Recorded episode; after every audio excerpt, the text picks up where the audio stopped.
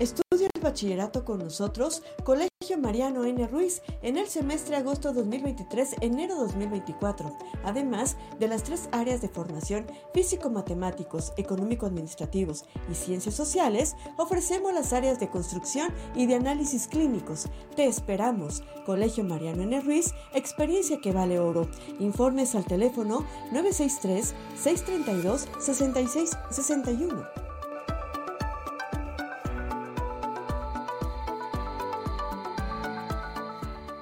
Hola, soy Albores y esta es mi casa. Te invito a un mundo nuevo por descubrir. Si te interesan los hábitos saludables y su relación con los alimentos, cuentas con compromiso e iniciativa para encontrar el bienestar de la población, definitivamente la licenciatura en nutrición es para ti. Contamos con 40 programas educativos de excelencia, avalados por la Secretaría de Educación, enfocados al mundo competitivo. Te mereces un futuro, te mereces una escuela como UDS. ¡Inscríbete ya! UDS mi universidad.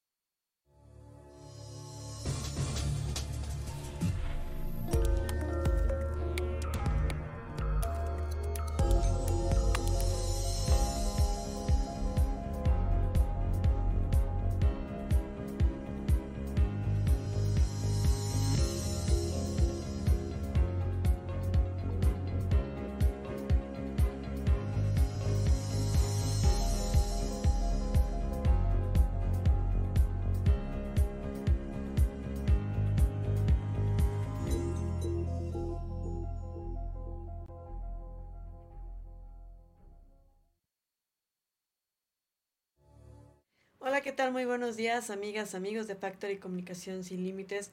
Factory Comunicación, noticias desde Chiapas, el día de hoy, martes primero de agosto. Ahora sí que el primer día del octavo mes de este 2023. Y bueno, un abrazo hasta el cielo a mi papá, porque hoy estaría cumpliendo 80 años. Mi gordito chulo, espero que donde quiera que estés, que le estés pasando muy bien. Y bueno, estamos, ahorita estamos a una temperatura de 19 grados Celsius. Vamos a tener una máxima de 26 aproximadamente, una mínima de, de 17.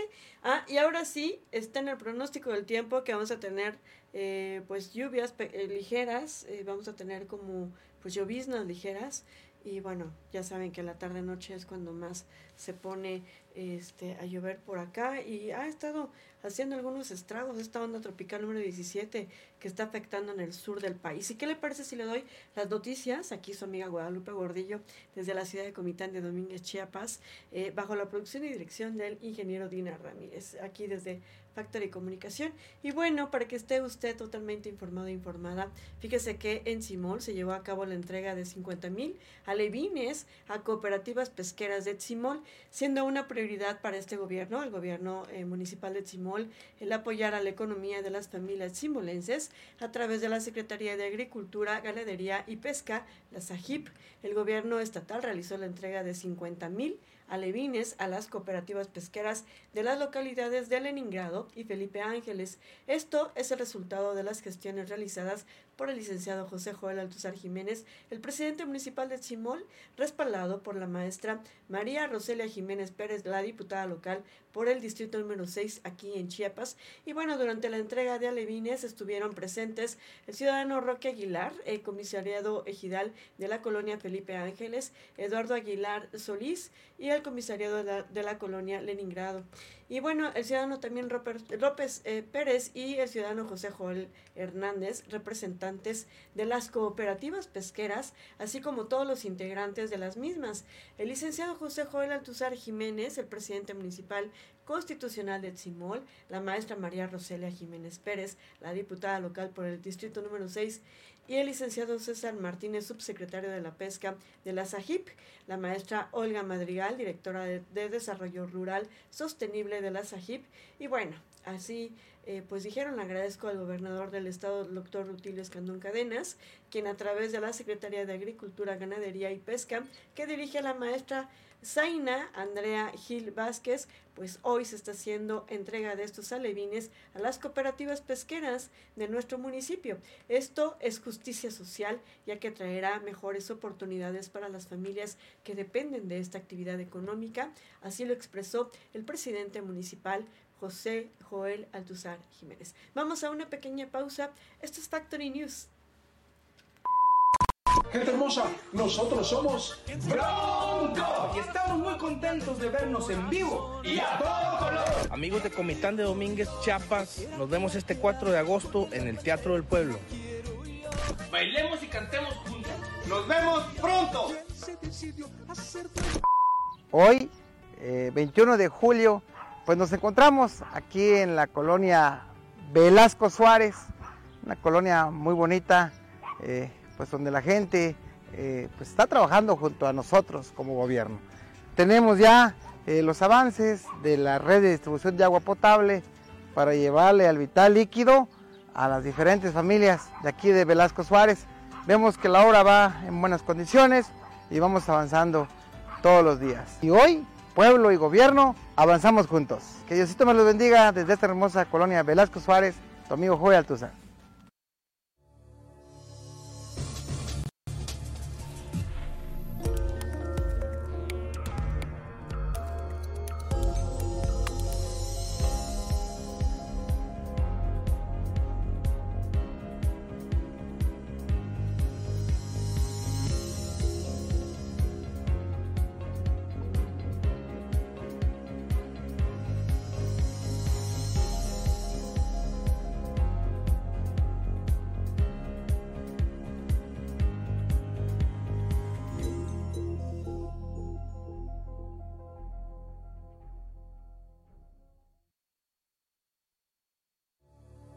Y bueno, a nivel estatal incendian camiones de carga en la carretera.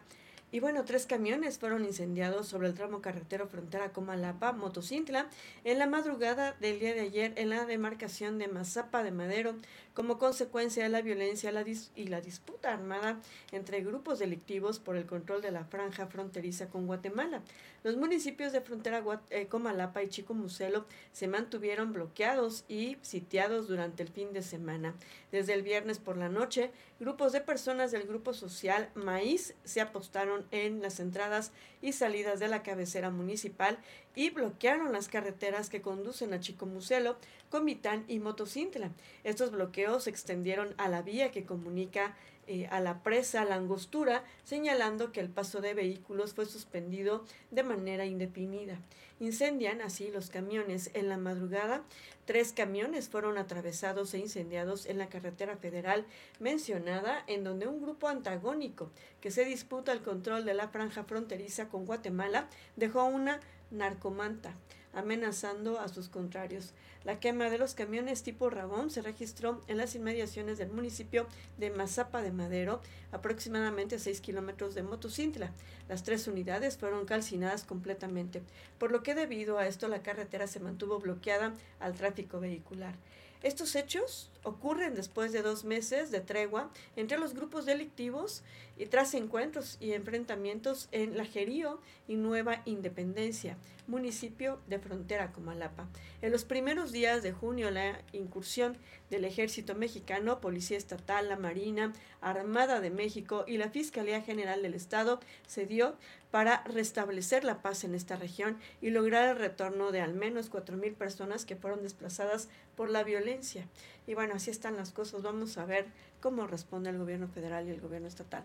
Por otro lado, miles de afectados por la onda tropical 17, de acuerdo con los reportes del Sistema Estatal de Protección Civil, 3.051 personas resultaron con afectaciones en sus viviendas tras el paso de la onda tropical número 17, aunado a una baja presión durante el pasado fin de semana. Por su parte, el secretario de Protección Civil, Luis Manuel García Moreno, del estado de Chiapas, informó que se brinda atención a la población afectada.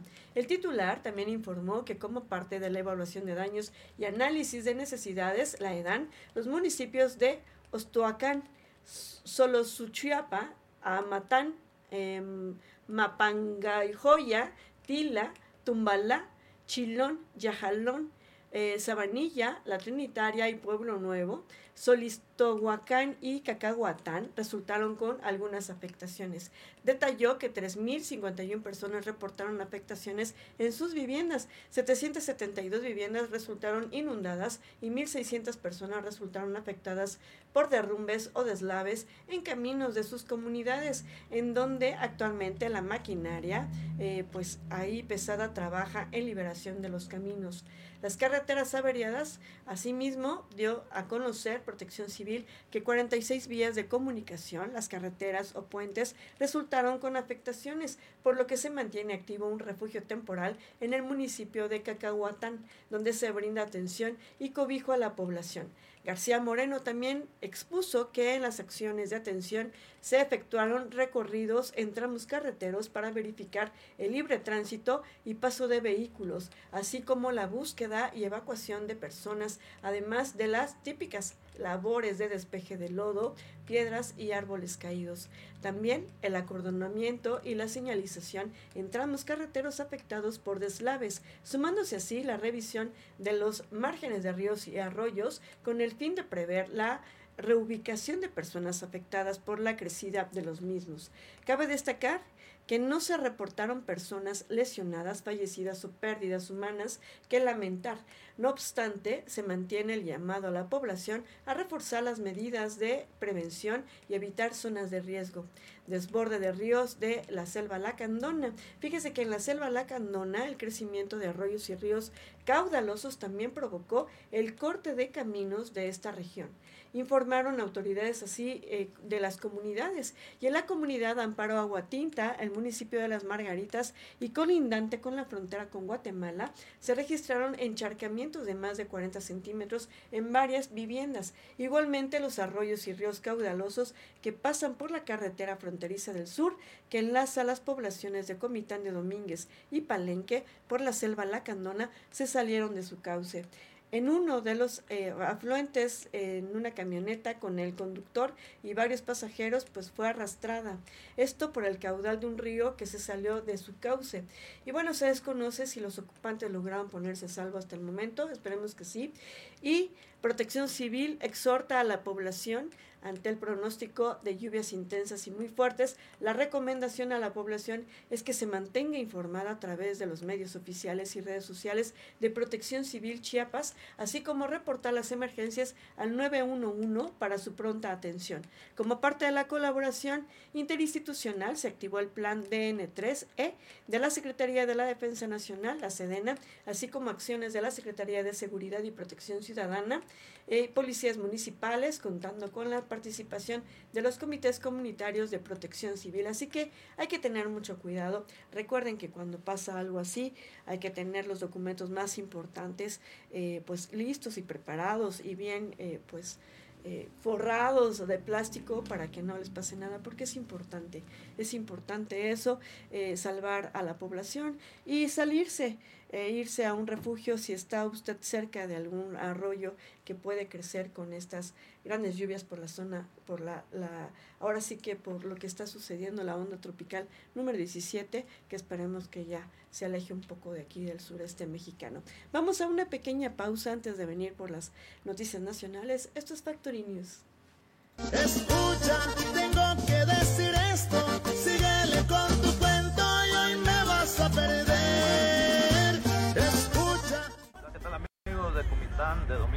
Chiapas?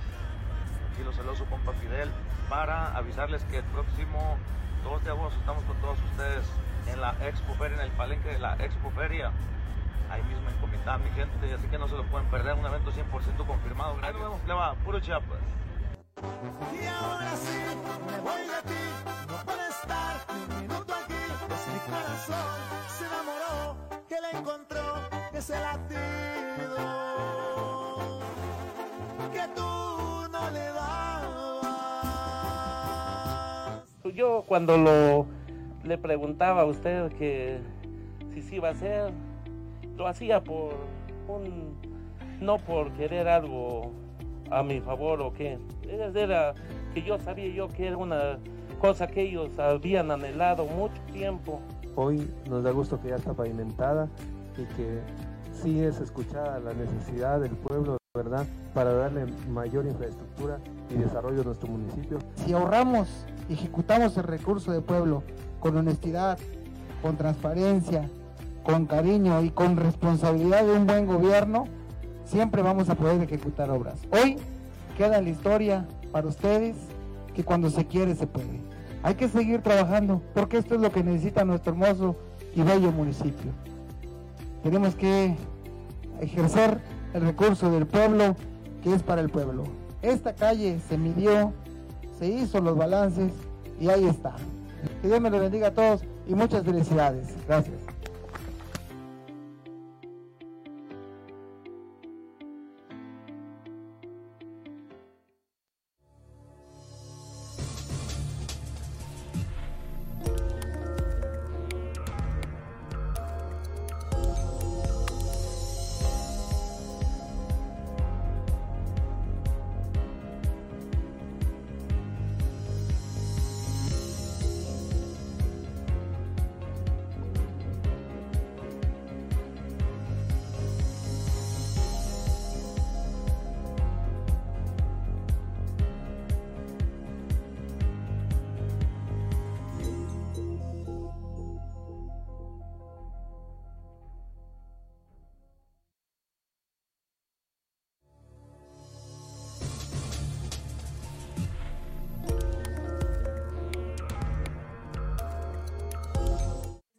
Platicando de la feria, de la Expoferia Internacional de la, eh, de la Marimba y las Flores, pues va a estar muy bonito. Ojalá podamos llevarle la transmisión en vivo desde el Parque Central, desde temprano, el 4 de agosto, que es el día de- del patrono de aquí, de nuestro pueblo mágico de Comitán, Santo Domingo de Guzmán, que empieza las mañanitas desde la madrugada.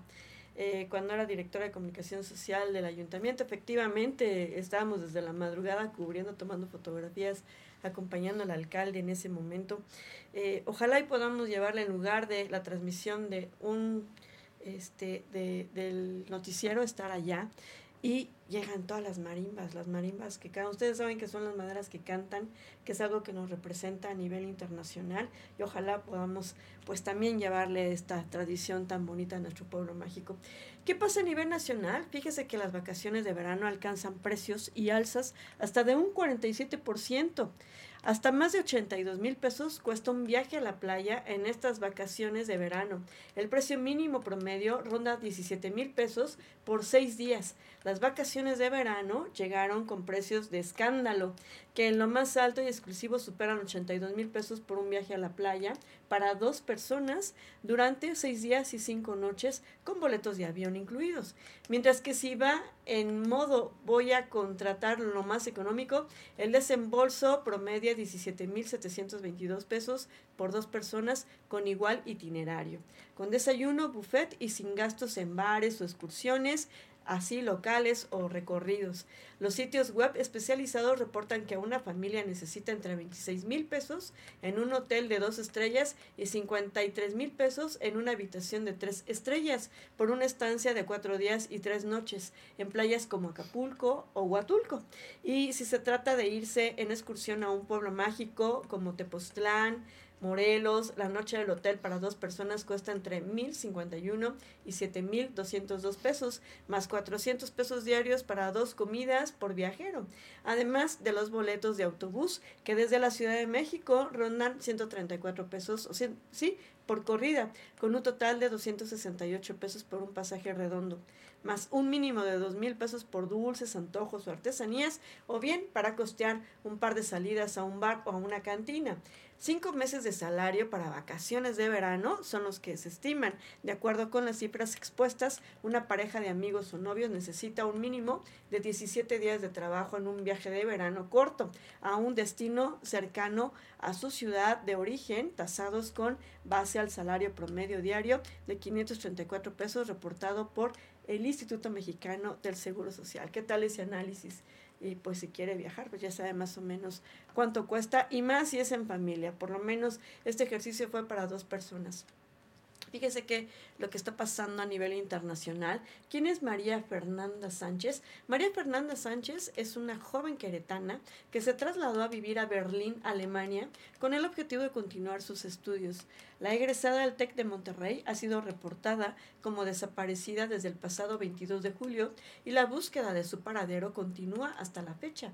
En acuerdo con las autoridades, María Fernanda salió de su departamento ubicado en el barrio de eh, Buchenweg, así, Puchenberg, para acudir a una reunión, pero ya no regresó.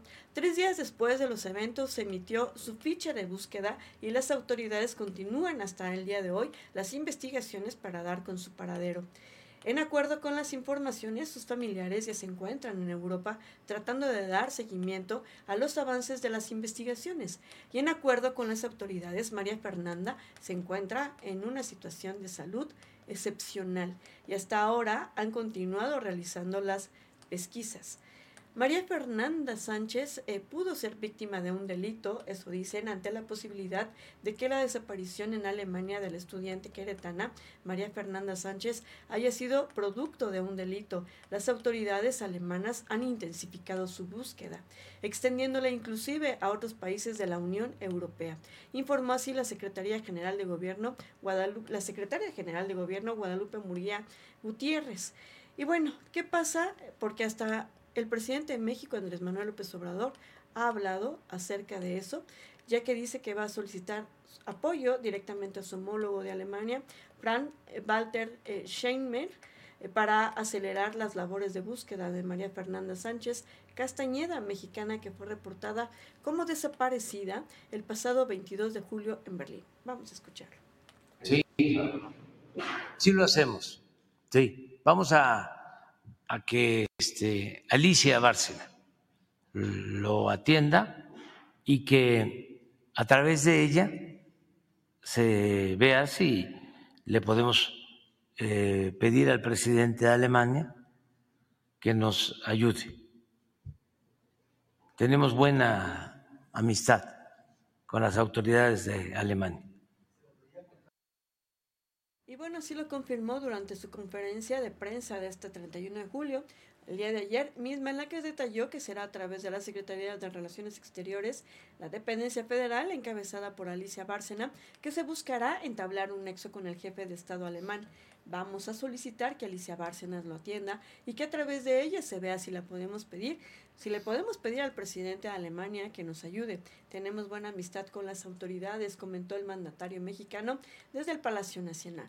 En este, eh, en este sentido, destacó también que se tomará la vía más rápida para que el caso de la joven originaria de Querétaro pueda llegar al más alto nivel de las autoridades germanas, a la que, eh, pues, para, eh, destacó que la canciller Alicia Bárcena, quien está atendiendo personalmente la situación, emitirá un informe el próximo lunes. Y bueno, por otro lado, y seguimos hablando de ella, Relaciones Exteriores pide colaboración de la Interpol en la búsqueda de María Fernanda. La Secretaría de Relaciones Exteriores informó que busca la colaboración de la Interpol para apoyar en la búsqueda de María Fernanda Sánchez, la ciudadana mexicana que desapareció en Berlín, Alemania, desde el pasado 22 de julio. El embajador en ese país europeo, Francisco José Quiroga Fernández tuvo una segunda reunión con los padres de la joven desaparecida, donde les informaron de las reuniones con la policía alemana y de las gestiones con las autoridades de ese país para dar con el paradero de María Fernanda. La Cancillería detalló también que fue hasta el lunes 24 de julio cuando el padre de la joven, Francisco Javier Sánchez Terminel, quien a través de Centros de Información y Asistencia a Personas Mexicanas, la CIAM, solicitó el apoyo para localizar a su hija. Al tomar conocimiento del caso, la Embajada mexicana contactó a las autoridades locales, al dormitorio estudiantil y a la universidad donde estudia, sin dar con su paradero. Luego fue a la policía de Berlín y a los hospitales locales, también sin éxito.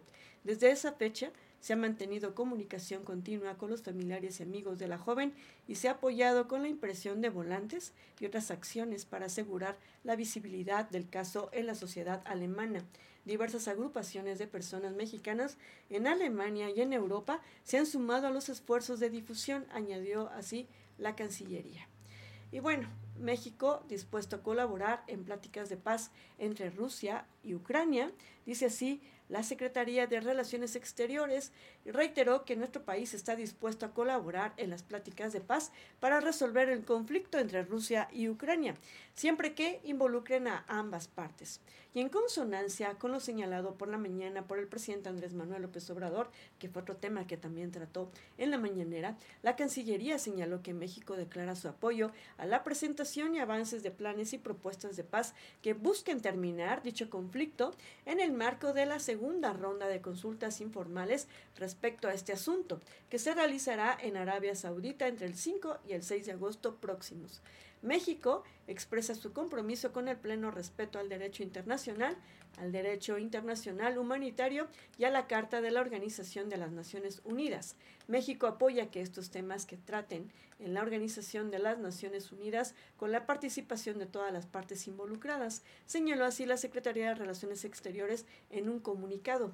Añadió también que nuestro país se mantiene atento a la evolución de los hechos y hace un llamado a un alto al fuego, a la vez que reitera su disposición en colaborar en pláticas de paz, como lo señaló la propuesta presentada por el presidente López Obrador para crear un grupo de países y actores internacionales que sirvan de mediadores entre las partes en conflicto. Pues así están las cosas a nivel nacional, internacional, estatal a nivel local. Pues el día de hoy ya le mantuvimos informados, esperamos que las cosas vayan mejorando. Lo que necesitamos en este mundo, en este país, en este estado, en esta región es paz. Nos vemos el día de mañana para llevarle y decirle y llevarle y presentarle quién dice qué. Hasta mañana.